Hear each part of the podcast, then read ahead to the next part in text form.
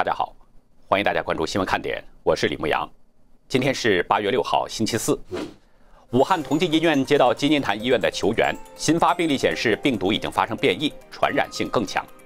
而在大连，中共病毒疫情在快速传播，但是防控和病毒检测乱象频出。当局说已经查处了涉疫刑事案四起，行政案三十八起。北京燕郊两名男子在某村大院存储并私售汽油，以每升四点五元的价格获利二十三万元，被刑拘。有网民质问：这个价格还能获利？当局卖每升六到八块钱是怎么亏的呢？黎巴嫩贝鲁特大爆炸目前造成一百三十五人死亡，五千多人受伤，三十多万人无家可归。当局已经向国际求助，目前美、英、法、加拿大等国已经纷纷提供援助。华盛顿自由灯塔报报道说。《纽约时报》已经悄悄删除了数百个中国的付费广告，外界关注其他媒体是否跟进。下面进入今天的话题，美国又扔出了一个深水炸弹，开始净网了。国务卿蓬佩奥昨天在国务院新闻发布会上宣布，将在五个领域封杀中国。美国的这个举动意味着美中角力已经逐步演变成了以国家安全为由，发展到意识形态的对抗。大陆所有的知名的电信公司都将在美国的净网行动当中受到影响。面对着美国一刀刀的凌迟，中共战狼部头狼软了。蓬佩奥表示，为使美国的数字网络不受中共的影响，美国将扩大干净网络倡议。美国将加大努力，集中五个领域：干净运营商、干净商店、干净应用、干净云存储，还有干净电缆。干净运营商意思呢，就是确保不可信的中国电信公司与美国的电信网络分开，不能让他们与美国的网络连接。因为这些公司对美国的国安构成了威胁，蓬佩奥表示，他正与司法部长巴尔、国防部长埃斯珀，还有国土安全部代理部长沃尔夫一道，敦促联邦通讯委员会撤销和终止对大陆四家公司提供服务的授权。干净商店指的呢，就是中国研发的应用程序从美国移动应用商店中清除，从而保护美国最敏感的个人和商业信息不被中共利用和盗窃。蓬佩奥表示。中国研发的应用威胁到了美国的隐私，同时散布病毒、传播宣传和虚假信息。他特别提到 TikTok 和 WeChat 的这些母公司在中国的应用，严重威胁着美国公民的个人数据，更不用说充当中共内容审查的工具了。干净应用呢，就是防止华为和其他中国智能手机生产商预装最流行的美国应用程序，或者使他们可以下载。干净云存储指的就是不让中国的公司参与美国的云存储业务，从而保护美国人的敏感信息和企业的知识产权。比如，中共病毒疫苗的研究情况，就不能让阿里巴巴、百度、中国移动和中国电信以及腾讯等这些公司运营的云系统接触到。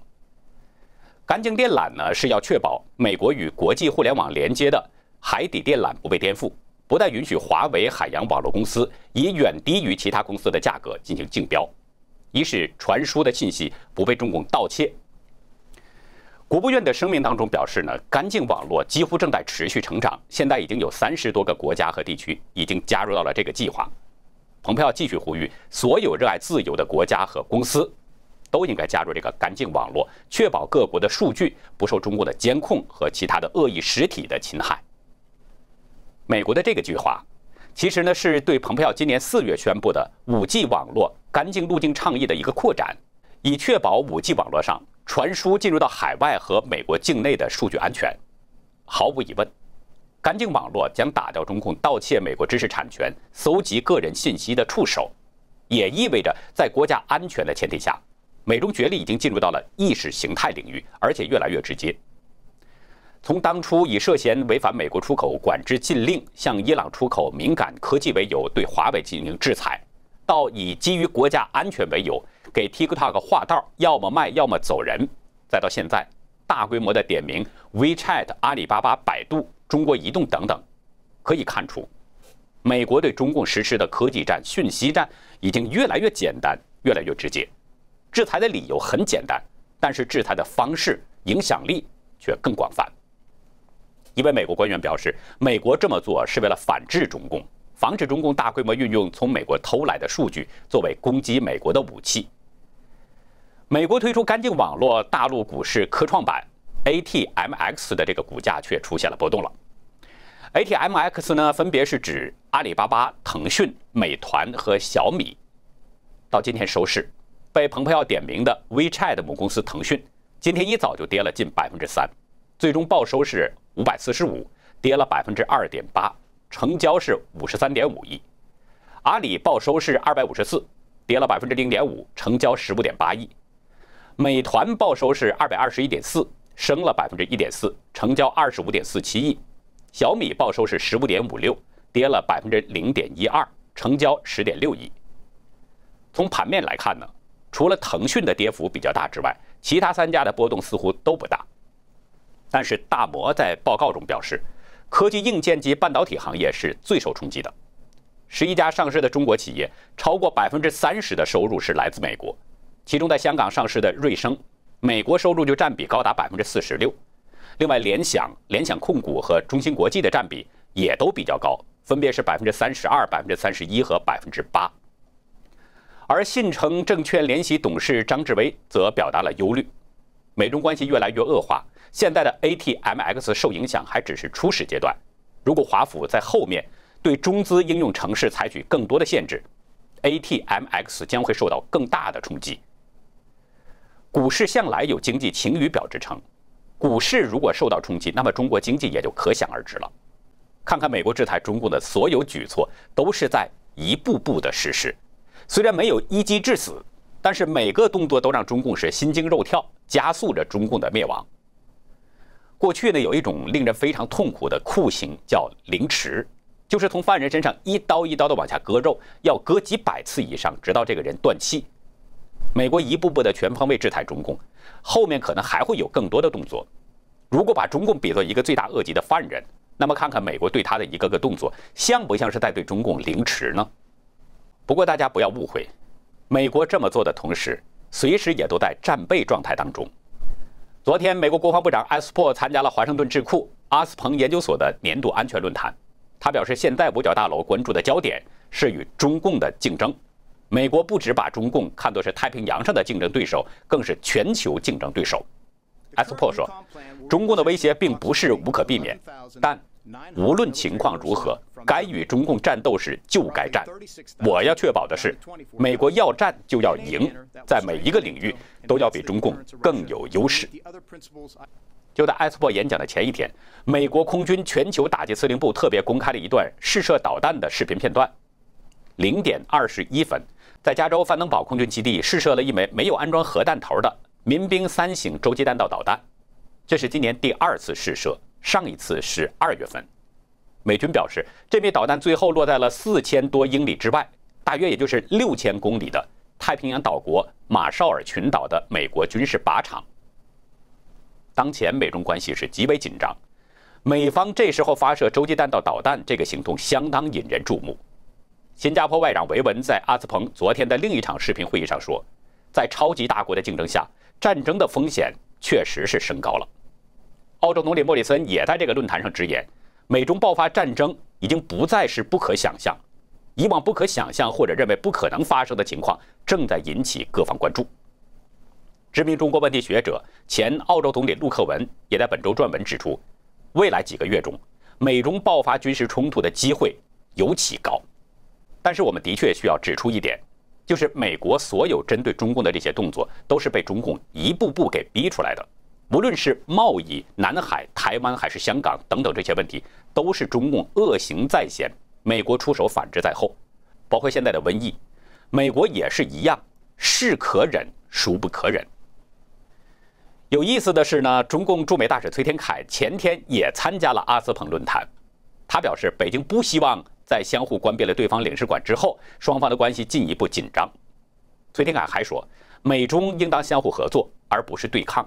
他说：“我不认为一场新的冷战符合任何一方的利益。在面临如此之多的新挑战的时候，我们为什么要重复过去的历史？”他还强调，尽管目前两国关系紧张，但是第一阶段的贸易协议正在履行。各个级别在保持接触，正在取得进展。崔天凯呢是在意指八月十五号的美中接触，美中双方最高经贸官员莱特希泽和刘鹤将在视频会议中评估第一阶段的这个贸易协议执行情况。崔天凯一直被外界视为是温和派，他说这种话也不算奇怪。奇怪的是呢，中共外长王毅似乎也说软话了。昨天，中国官媒新华社安排了对王毅的专访，专门回应蓬佩奥七月二十三号的铁幕演说。王毅表示，中方将以冷静和理智来面对美方的冲动和焦躁。他表示，目前美中关系最复杂，有必要为两国关系树立清晰框架。他提出四点框架，就是明确底线，避免对抗；畅通渠道，坦诚对话；拒绝脱钩，保持合作；放弃零和，共担责任。最近两年啊，中共外交人员大多很强势，咄咄逼人，动辄批评指责某个人，甚至是某国政府。所以外界呢，把中共外交部称为是“战狼部”“战斗部”，那王毅自然也就成了“战狼部”的头狼，“战斗部”的部长。但是王毅昨天这些话，无论是措辞还是语气，都明显软了，与之前强硬的“战狼”风格明显不同，用词缓和。关于王毅的喊话的，我们在会员区还会专门谈。欢迎大家加入会员，了解更多内容。那时隔两个星期，中共才回应蓬佩奥的演讲，而且用词缓和，中共是真的变软了吗？时事评论员兰树表示，目前美中关系正在一步步恶化，稍有不慎就会加剧紧张局势，擦枪走火，甚至发生严重的军事冲突的可能性已经越来越高了。但是中共并不希望跟美国打仗，因为无论经济还是军事实力，美中不是一个量级。说到这儿，想起一个事儿来了。美军试射导弹的同时呢，中共也公布了试射东风幺六型和二六型的导弹的片段，不过他没有公布试射的时间。中共火箭军一个叫刘洋的发射营营长用一剑封喉来吹嘘这个东风飞弹的战力，说东风快递使命必达，弹在架上，引而待发。看这个劲头是挺吓人的。但是今年初，中共公布的东风二六型导弹正面照片。有眼尖的中国网友就发现，导弹上竟然粘着海绵和胶带。有军事迷就调侃：“难道这个号称杀手级的东风系列导弹是纸糊的吗？”兰树指出，王毅的话表面听起来是有些软化，但这不是中共真的软，而是在避免激化矛盾，防止冲突升级。因为中共一打就死。实际上，中共的立场并没有变，也不会变。兰叔说：“用网络上的那句话形容中共是非常恰当，一掐脖子就翻白眼儿，一撒手就吹牛皮。”蓬佩奥昨天的讲话产生了立竿见影的效果。同一天，谷歌表示已经撤下了两千五百多个与中共有关的 YouTube 频道，这是他们正在进行的与中共相关的操控影响力调查的一部分。路透社报道中呢，引述谷歌的季度公告表示，这些频道通常发布非政治的垃圾内容。但会有一个分类涉及政治。谷歌没有公布具体的频道名称，也没有提供具体的细节，但认为呢这些影片与推特观察到的类似情况，以及社区媒体分析公司在四月观察到的假消息操作是息息相关。谷歌的危险分析小组表示，他们在四月关闭了一百八十六个频道，五月关闭了一千零九十八个频道，六月关闭了一千三百一十二个频道。四五月份关闭的账号。主要是发布与政治无关的垃圾内容，但小部分以中文制作发布的政治内容，包括美国应对中共病毒疫情的内容。而六月关闭的那一批，里面包含着与美国暴力示威有关的内容。对谷歌的大扫荡行动和说法，中共驻美大使馆没有立即做出回应，但是北京当局此前曾经否认过散播虚假消息的指控。谷歌的行动并不是唯一的。脸书之前已经表示放弃中国市场，不过呢，脸书的股价却因此大涨。前天晚上，黎巴嫩首都贝鲁特发生了连环爆炸，已经造成了一百四十五人死亡，近五千人受伤，还有三十万人无家可归。由于断电，使搜救和死伤人数统计工作都增加了不少难度，再加上失踪人数众多，估计伤亡的情况可能还会攀升。第一次爆炸呢？可能发生在港口的烟花仓库，这个爆炸的威力其实并不是太大，不过却引发了第二次爆炸。第二次爆炸很可能是由于仓库的储存的两千七百五十吨的硝酸铵导致。不过这只是官方的说法，民间有要求进行第三方独立调查的声音。贝鲁特在一九七五年到一九九零年间陷入了内战，之后呢，经常发生一些爆炸和冲突。所以，目前调查人员正在努力的调查，以确定爆炸究竟是意外还是被故意引发。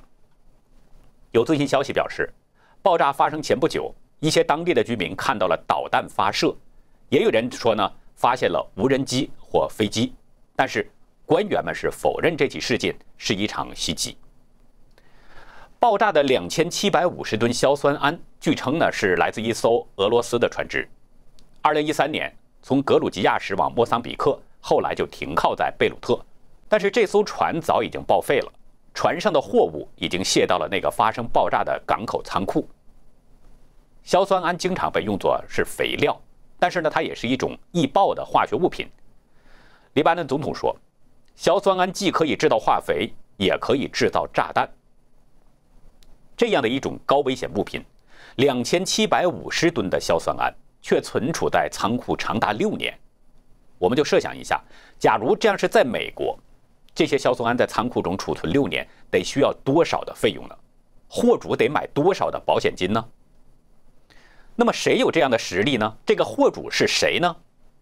目前更多的倾向指向了中共，说中共是借“一带一路”把生产过剩的硝酸铵。倾销到黎巴嫩，导致了这次大爆炸。爆炸地点呢，也是黎巴嫩的粮食集中储存的地点，储存着全国大约百分之八十五的粮食。但是巨大的冲击波毁坏了粮库，即使没有遭到毁坏的小麦，当局说现在也没有办法使用了。有目击者表示，第二次爆炸就像地震一样，一百英里之外的塞浦路斯都有震感。一百英里是多远呢？用公里来说。大约就是一百六十一公里左右，这个距离比天津到北京的一百三十五公里还远了不少。美国地质调查局的数据显示，第二次爆炸相当于是三点三级地震。硝酸铵引起的爆炸其实已经有过很多起了，在人们印象当中就记着，一九四七年造成了五百八十一人死亡的美国德克萨斯州的大爆炸，一九九五年造成一百六十八人死亡的俄克拉荷马州。恐怖分子呢用大约两吨硝酸铵制造的大爆炸，还有2001年法国的图卢兹导致31人死亡的大爆炸，2013年德州造成15人死亡的大爆炸。不过人们记忆中最清晰的应该还是最近的，也就是2015年天津滨海新区塘沽港的大爆炸。当局称是几百吨的硝酸铵和其他的化学物质发生爆炸，导致150人死亡。那除了我们知道的这些，反恐炸弹专家克里斯·亨特通过观察视频片段以及目击者的描述，研判后分析了爆炸原因。他得出了几个结论。第一个结论就是，爆炸发出白烟、粉红烟和红烟，这就证明不是火药或弹药。根据爆炸的方式呢，或者是爆炸的速度的大小，炸药是可以分为低爆药和高爆药这么两种。爆炸通常会出现两种烟雾，一黑一白，非黑即白。高爆药呢，通常它的烟是黑色的，一般用在军事命令或者是恐怖分子的汽车炸弹袭击。亨特认为，深红色是因为现场发生了火灾，所以它可能是由于某种物品的燃烧引起的，但也可能是因为这个地区的粉尘太多的缘故。高爆物爆炸的时候会产生相当大的超音速冲击波，而低爆物。会燃烧，那根据这些，亨特判断不太可能是火药或弹药。第二个结论是，仓库的粉尘多，也增加了爆炸的可能性。就是说，引爆爆炸的不一定就是爆炸性的材料，因为很多时候挥发性的那些粉尘啊，还有易燃物混合在一起，也可能引发爆炸。比如那些锯末厂、面粉厂、还有糖果厂等等，这些地方都是容易发生爆炸的地方。第三个结论呢，就是亨特对黎巴嫩安全负责人的说法感到疑惑。黎巴嫩安全负责人说，这个地区有高爆材料，但是没有爆炸物。这两者有什么区别呢？我们前面已经说了，硝酸铵既可以做肥料，又可以制作炸药，它本身就是易爆品。用亨特的说法，就是高爆材料。亨特表示，有一些材料当受到某种刺激的时候，在一定条件下就有可能发生爆炸。比如医院的氧气瓶，在充分加热的情况下就会发生爆炸。还有丙烷气体，本身它不是爆炸性的，所以人们把它当成了日常的燃料。但是在一些情况下，它也会发生爆炸。就是说呢，低爆物虽然被限制在一个硬的容器当中，但是受到外力或者是燃烧加速的时候，它也会发生瞬间爆炸。第四个结论就是爆炸发生之后，现场的一队消防员为何消失了？亨特表示，爆炸中一个真正的挑战就是你不知道它有多少实际的爆炸。他说，看到巨大爆炸时，现场消防员不仅仅是在处理一场猛烈和危险的大火，还有潜在的重大生命损失。大家如果还有印象的话，应该还记得天津的那次大爆炸，官方的通报和民间的说法存在着巨大的差异。最明显的就是关于消防员的人数。当局说，爆炸当中呢，共计死亡的消防员有九十九人，其中包括公安现役的消防员二十四人。天津港职业消防员七十五人，但是当地知情人向新唐人电视台透露，消防大队的十一个中队有四百多人在第二次爆炸当中全部阵亡。香港《苹果日报》也报道说，从警察口中听到，事发后有一百二十名消防员以及武警进入到现场救援，最后只有四人出来。那好，以上就是今天节目的内容。如果您喜欢新闻看点，请别忘记点赞订阅。欢迎周一到周六每天都来准时收看我们的新节目，也请您把新闻看点推荐给您周围更多的朋友。感谢您的收看，再会。